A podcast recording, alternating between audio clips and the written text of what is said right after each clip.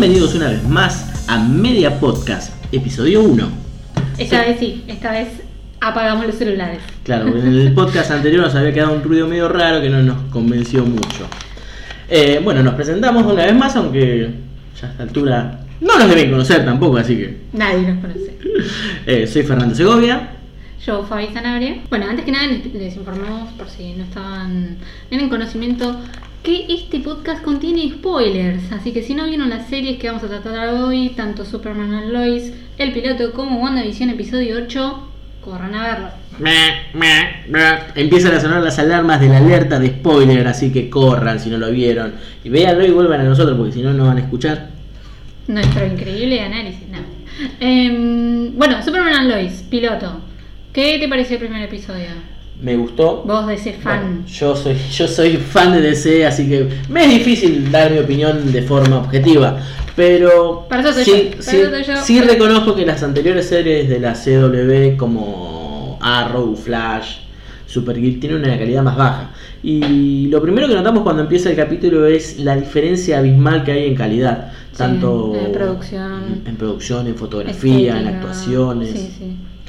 Em, la serie no eh, empieza mostrándonos lo- el clásico origen de Superman, Sí, Superman. cuando llega la nave a la granja de Krypton. Empezamos a ver eh, imágenes de su infancia y empezamos a ver sus orígenes como Superman. Exacto. Eh, en una escena que para mí es impecable, donde vemos retratada el- la primer portada de Superman, el Action Comic número uno, que es la primera aparición de, de Superman. Y ya con ese inicio la serie te atrapa. Las otras series, soy fanático de las otras series, pero reconozco que no tienen una calidad, de hecho hacen mucha agua en los efectos especiales, en lo que es de la trama. Claro, sí, sí. Que también tiene que ver con el tiempo de producción. Sí, yo la verdad no vi ningún producto de la Arrowverse. Soy un poco. Eh, estoy un poco alejada de lo que es. Si bien Batman es mi superhéroe favorito, eh, esa parte de los productos de DC no, no me llamaron nunca la atención. Pero cuando Fer dijo, bueno, vamos a hablar sobre Superman and Lois, le di la, la oportunidad y la verdad que no. No. No decepcionó, sería la palabra. Gracias. Em, no decepcionó. Eh, la verdad, eh, estéticamente, visualmente, actoralmente, eh, es, es muy buena. Es superior a lo que he visto en el- lo poco que he visto de la Rovers. Está mucho más, em, digamos, cerca de lo que vendría a ser Titans y Doom Patrol en cuanto a, calidad visual, ¿no? Me parece que Titans y Doom Patrol tienen como un- una profundidad más oscura de lo que se trata con la- en la CW, ¿no? Pero la verdad que tiene imágenes muy bellas. Superman and Lois es, es recomendable, es 100% recomendable, no eh, decepciona como dijimos recién. Eh, y de hecho me llamó la atención el momento en el que está situada, ¿no? Porque no es un Superman eh, adolescente como vemos en Smallville, ni es un Superman conociendo a Lois Lane. Es un Superman papá.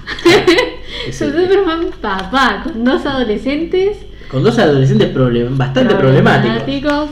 Y uno diría, ay no, telenovela. No, no es telenovela, es, es, es respetuosa, es digna, es- está muy bueno.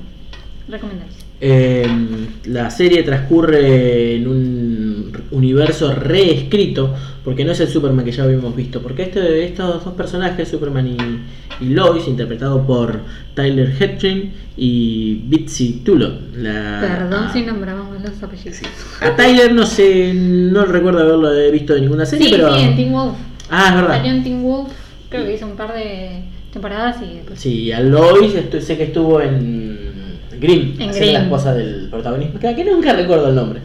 Eh, y el- los personajes juntos, de, la dinámica juntos que tienen Superman y Lois, los Mm. empezamos a ver en los mega crossovers que tenían lo- las series. Eh, uno era Ellsworth y el otro Crisis en Tierras Infinitas. Y de hecho después del crossover, com- como gustó tanto la química que tenían los personajes, fue que decidieron llevar a cabo esta serie. Y bueno, eh, debido al evento de la crisis en Tierras Infinitas, todos los universos que conocíamos se reescribieron y terminamos conociendo este nuevo Superman. Porque lo anterior que habíamos visto de Superman tenía un solo hijo bebé, recién nacido, que era Jonathan. Y al terminar el evento vemos que Lois le menciona a nuestros hijos, dándole a entender que ella tiene dos hijos. Llegando, viendo el primer piloto, que si seguís las otras series empezás medio desorientado porque no era lo que ya conocías. Eh, nos ubica un Clark padre, como bien dijo Fabi, eh, tratando de sobrellevar esta vida de, su, esta doble vida de superhéroe y padre de familia. Sí, exacto. Un día Fer nos tiene que hacer un podcast especial de, de Arrowverse y, y demás porque yo estoy perdidísima. yo me vine a analizar, a analizar Superman en Lois, pero... A ver, no es 100% necesario que vean el Arrowverse, seamos, porque yo la vi Sí. sin seguir eh, las otras series. Pero está sí. bueno que eh, tengamos uno para poner en contexto y haz un, un resumen de, Sí, independientemente del- de lo- los crossover, las series se pueden disfrutar tranquilamente de manera individual. Bueno, eh, ah, también hay un episodio que es como de 20 minutos que hicieron previo a eh, lo que vendría a ser este piloto, que son 20 minutos donde hablan los protagonistas y también protagonistas de otras series sobre Superman and Lois. No sé si se lo viste. No lo vi, No, no, sí. sabía que existía. no, lo- no lo vi, me lo, me lo perdí. Em, sí, aparecen eh, los eh, protagonistas de Black Lightning. Black Lightning. No me sale bien. Black Eh, Lightning, Black rayo negro, y por eso no lo usamos en inglés. Em, también aparece la, eh, la nueva actriz de Batwoman. eh, bueno, también los protagonistas actuales de Superman and Lois. hablando de la- las primeras impresiones de lo que fue esta serie. Bueno, la serie empieza en Metrópolis. ¿Qué pasó? Ah, sí. Empieza en Metrópolis y donde vemos que Clark está, que Superman está trabajando, está salvando la ciudad de una explosión, de una falla en una planta Una nuclear, planta nuclear. provocada por un personaje misterioso. Eh, Al final del capítulo sabemos quién es. el final del capítulo. Lo eh, cual no, vamos a ser sinceros, como que- yo no quedé 100% Conforme con. conforme con el que va a ser su primer... Está bien, es el clásico eh, Luthor versus Kent, pero podrían... Es, lo que criticamos en general de DC, Claro. que sobreexplotan a sus villanos, al mismo villano como, como Batman eh, Joker o... eh, bueno, también. Igual tengamos en cuenta que el Lex Luthor que aparece en el final no es el Lex Luthor de esta tierra. Es un, Claro. es un Lex Luthor de otra tierra paralela, porque ya conocemos al Lex Luthor de esta tierra. Ya tenemos a un Lex Luthor que de hecho está candidateado para presidente, el cual lo vimos en la serie de en el crossover de Crisis. Eh, interpretado, nunca recuerdo el nombre del actor, pero hizo del primo del Lex Luthor en la película de Superman 3. Claro, nadie se va a acordar de eso. es el único dato que retengo del actor. Pero sí, nos trae un nuevo Lex Luthor. eh, interpretando al extraño, un personaje que es el Lex Luthor con su armadura. Entrando en lo que yo interpreté que era la fortaleza de la soledad. Exacto, sí. Eh, bueno, en este capítulo cero igual como que te muestra también, como que te spoilea un par de cosas que van a pasar a futuro. Por lo que no recomiendo que, lo que recomiendo es que si no les gustan los spoilers no vean ese capítulo porque se filtran alguna que otra escena que te da a entender ciertas cosas que van a suceder. Otra cosa que vemos en este capítulo es el reencuentro de Clark con Lana Lang. Sí. El amor de la adolescencia, de la juventud de Superman. Y- Momento tenso. Sí, nos dará a entender habrá roces con Lois. Traerá No, problemas. para mí Lois como que estaba ahí como que se la, se la bancaba, o sea, hasta ella estaba canchera. Sí. Eh, me parece que el marido de Lana eh, Ahí no le cabió mucho. está un poco como que no. Y además no lo quiere porque tiene se, se lo ve con un poco de resentimiento. Sí, sí, sí, sí. Con se denota Clark. que no, no hay onda. Bueno, vemos unos conflictos de, trasfondo de una empresa que está comprando la- las tierras de Smallville. Misma empresa que ya compró el Daily Planet y despidió a A nuestro reportero favorito. Sí. Y bueno, básicamente la serie el capítulo piloto nos trata de eso, nos abrió un par de puertas que esperemos las lleven bien a lo largo de la temporada y esperemos que no tenga una baja en calidad como ha tenido que hacer. Exactamente, sí. Creo que su punto fuerte es eh, la, la calidad visual que tiene y bueno, e- esta nueva historia que nos pueden llegar a contar, porque no solamente está el conflicto entre Clark y su identidad como Superman, sino también Clark y su identidad como padre. También está el conflicto entre los eh, mellizos, eh, de que uno tiene poderes y el otro no, y qué es lo que va a suceder, cómo se van a llevar, que por ahora nos muestran que está todo bien, pero no, no sabemos eh, a futuro qué es lo que va a suceder con ellos.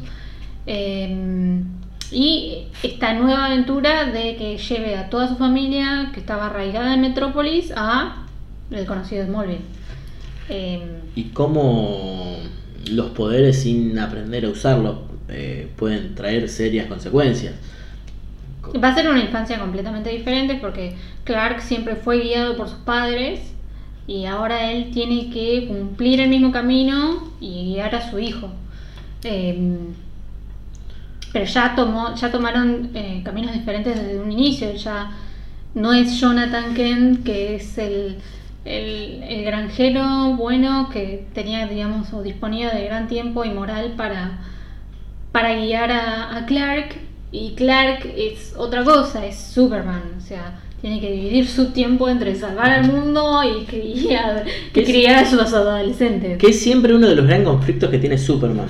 Porque el gran problema de Superman siempre es que él sabe que no se puede tomar un momento. Porque cuando él se toma un momento puede estar muriendo gente, puede estar ocurriendo una tragedia. Eh, he escuchado por ahí muchas veces gente que dice que el, el personaje de Superman es aburrido porque es invulnerable. Pero en realidad no, es uno de los personajes más complejos. Porque carga la responsabilidad del mundo sobre los hombros. Y el, el hecho de saber que si querés, podés ser un dios y, y destruir todo a tu paso. Y tenés que tener esa brújula. Sin esa brújula moral, Superman no sería quien, quien es hasta el momento. Exactamente. De hecho, hemos visto Superman sin esa brújula moral en, otros, en, otros, en otras historias. Eh, y vimos el caos que puede llegar a, a ocasionar. Ah, sí. Así que bueno. Eh, ¿Viste el capítulo de WandaVision, Fabi? Lo vi, episodio 8, llegamos para el anteúltimo. Sí, o sea, llegamos. Llegamos Lo importante es llegar, ¿no? pero bueno, Los últimos serán los mejores, dicen por ahí. en algún Em, episodio 8, ¿qué te pareció, Fer? Me gustó, me gustó.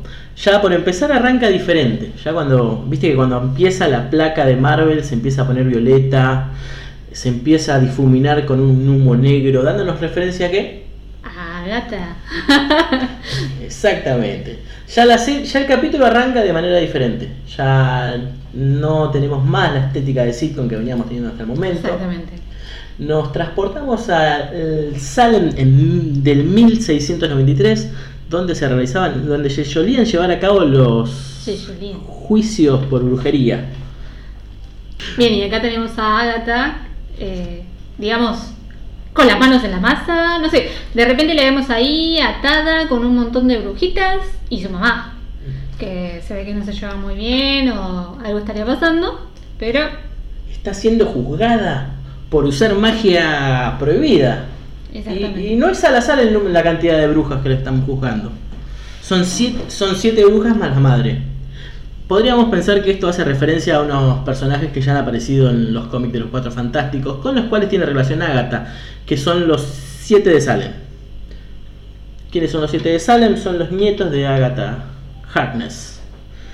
Eh, en los cómics, quien juzga a Agatha en el juicio de en el juicio de Salem es nada más ni nada menos que Nicholas Scratch, con quien después Agatha tiene estos siete hijos que son los el marido. Bueno, en estos cómics de los Cuatro Fantásticos donde conocemos a Agatha Harkness, vemos como ella se vuelve la niñera de Franklin Richard, el hijo de Reed Richard y Susan, Susan Storm, miembros de los Cuatro Fantásticos. Y, y bueno, hay toda una historia con Mephisto en ese lugar, cosa que no sabemos si todavía va a aparecer Mephisto, ¿no? Sigue siendo No, un misterio. Hay mucha teoría falopa sobre Mephisto y Desde el primer capítulo insisten con Mephisto cuando... eh, ¿Quién es Mephisto? Y creo que están todos, absolutamente todos los personajes de WandaVision Todos son- señalados como Mephisto. Llegué a escuchar que hasta el cisne era Mephisto por ahí, en una de las teorías falopas que habíamos escuchado. Sería buen programa, buen programa ese, teorías falopas. Sí, ah, bueno, igual hay mucho podcast de teorías falopas, así que no seríamos los primeros. A ver, em, pero es interesante igual plantear la- la- las teorías y si tienen teorías para mandar, Bienvenida sería, sea. sería genial. Siguiendo con el capítulo, encontramos a Agatha y a Wanda en el sótano de Agatha y notamos que ya el formato eh, televisivo cambia. Ya no es eh, el formato sitcom que veníamos viendo, sino que se adapta a lo que venimos viendo en el exterior de la serie, que es el formato que lleva WandaVision, ¿no? Entonces ahí también te marca la pauta de que no estamos dentro de eh, la visión de Wanda, sino que ahora estamos como en la realidad Ya nos pone desde otro punto de vista este capítulo. Ya nos empiezan a, a dar pistas de qué es lo que está pasando, quién, de quién creó el Hex. Eh, Un capítulo muy emotivo, ¿no? Porque eh, el, el capítulo, si mal no estoy, se llama Previously, o Sí. previamente, y eh, más que nada ahonda en la, en la vida de Wanda. Un capítulo en el que nos empieza a llevar hacia el pasado, eh, en el de, en donde vemos, conocemos a los padres de Wanda y a Sí. Máximo, eh, y Wanda y Pietro siendo, siendo jóvenes, donde nos muestran la historia que le cuentan a, que se cuenta en la era de Ultron, de Sí. cuando es que perdieron a sus padres. En este y cap- nada más que nada menos que cómo Wanda recibió gran parte de sus poderes. Eh, Exactamente. era algo que no habíamos visto. Y cuando vemos que, toma, que toca la gema de la mente, eh, cae esta, eh, Esta entidad. Esta entidad que, que claramente es ella, es Scarlet Witch. Eh, Y por no- eso también el, el final del capítulo es también tan épico, ¿no? Y teniendo en cuenta que hasta ahora nunca la habían nombrado como la bruja escarlata. Claro, es como el bautismo y... Un capítulo muy bueno, excelente. eh, emotivo también por, por, por la carga emocional que lleva Wanda, que, que por ahí uno no era consciente. Porque dentro de las películas, ella si bien eh, tenía su lugar, no era un protagónico fuerte. Y en esta serie como que... A, a mí me solía pasar que cuando veíamos las películas de Los Vengadores en donde aparecía Wanda, yo siempre, conociendo al personaje del cómic, siempre me preguntaba por qué no explotaba más todo el potencial que tenía el personaje. Eh, siendo que en los cómics eh, ella tiene el poder de destruir una realidad entera. Ella con la pronunciación de una sola frase desaparece a todos los mutantes del universo. Yo siempre me preguntaba eso, ¿por qué no, dan el, no le dan el, el protagonismo que merecía? Mm. Pero bueno, ahora, ahora lo tiene bien merecido. Además la actriz eh, Elizabeth Olsen... eh, Sí, sí, sí, es Elizabeth. Eh, está eh, interpreta muy bien, es, es como que lleva al personaje y más que nada se ve en este capítulo a, a buen puerto, digamos, ¿no? Eh, Exactamente. el nivel y la carga emocional de este capítulo lo transmite 100% y hay que darle la mano porque es todo trabajo de ella. Empezamos a ver orígenes, por ejemplo, el por qué se usa esta estética de sitcom. Entendemos que Wanda aprendió sobre la cultura americana viendo sitcom. Porque en Sokovia, donde ella nació, eh, junto a Pietro, no, ah, no se transmiten las juegos norteamericanos, entonces Claro. por eso que, que te muestran un cachito de lo que hacía el padre, eh, que claro, con esta varijita, con todas las series. Y vemos todas las series a las que se han estado referenciando, como eh, las historias de Dick Van Dyke, Yo Amo Lucy, Malcolm en el medio. Eh, Serie en la que en este podcast somos fanáticos también. muy fan de Malcolm.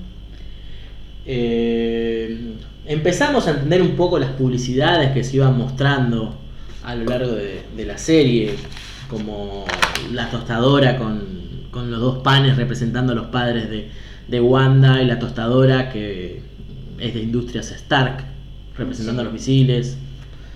Eh, fue un capítulo bastante, bastante cargado. Siguiendo con la premisa del capítulo anterior, tiene otro postcrédito. lo es interesantísimo. Y me- me yo me enteré tarde de que tenía escena postcrédito el capítulo anterior. me había perdido la escena postcrédito. Esta vez no me agarraron, esta vez me quedé para ver la escena postcrédito. ¿Qué, qué, aparece en la escena postcrédito? ¿Qué es lo que vemos en esta escena postcrédito? Vemos al escuadrón, al equipo de SWORD, donde nos muestran, volviendo un poco para atrás, habíamos visto ya que Sword había mentido, que Wanda no se había robado el cuerpo de visión y que ellos lo estaban desmantelando para reactivarlo. Y en esta escena postcrédito entonces lo que vemos es a un visión de color blanco, que es la visión blanca que aparece en los cómics. Apareció por primera vez en Los Vengadores de la Costa Oeste, eh, que es donde destruye un viajero en el tiempo destruye a Visión y lo desmantelan y los vuelven a, lo vuelven a armar, pero esta vez carente de alma y carente de, de color, por eso es así blanco. Claro, visión vacío, digamos. Eh, cosa que también me hace recordar que ya Visión en a, a esta altura no está 100% controlado por Wanda, o sea, ya se desligó de Wanda y está siguiendo su propio camino. De hecho, se encuentra con Darcy. Eh, pero también eh, plantea la incógnita de cómo Wanda trajo a Visión, porque por lo que vemos en este capítulo Es un visión nuevo.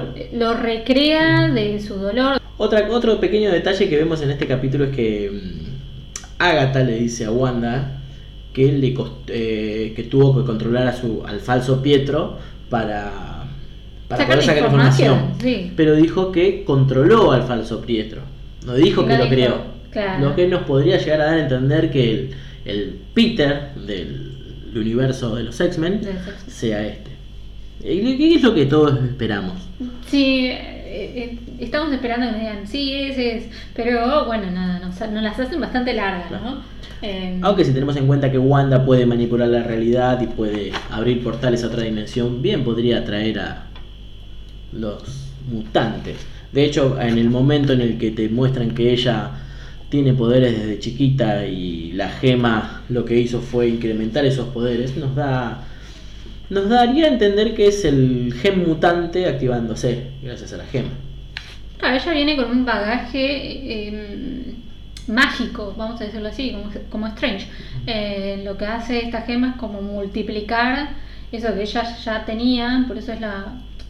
Cuando inicia esa escena, los soldados hablan que eh, nadie sobrevivía a estar expuesto a- al cetro.